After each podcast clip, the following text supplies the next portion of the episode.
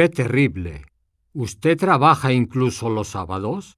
Sí, pero por eso tengo descanso tres días por semana. No está mal, ¿no? Lo siento mucho, pero el director se acaba de ir. Pero usted me dijo que lo llamara en cinco minutos. Eso hice y ahora él no está. Comparto su pena. Es una noticia terrible. Gracias. Debemos intentar olvidar este triste día. ¿Está segura de que va a salir bien? Me parece que usted está aún débil. No se inquiete por mí. Todo va a salir bien.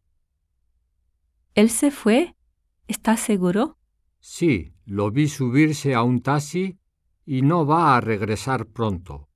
Pero no hay necesidad de preocuparse. Me preocupan los efectos secundarios de este nuevo tratamiento. Tranquilícese. Si es muy fuerte, ajustaremos las dosis.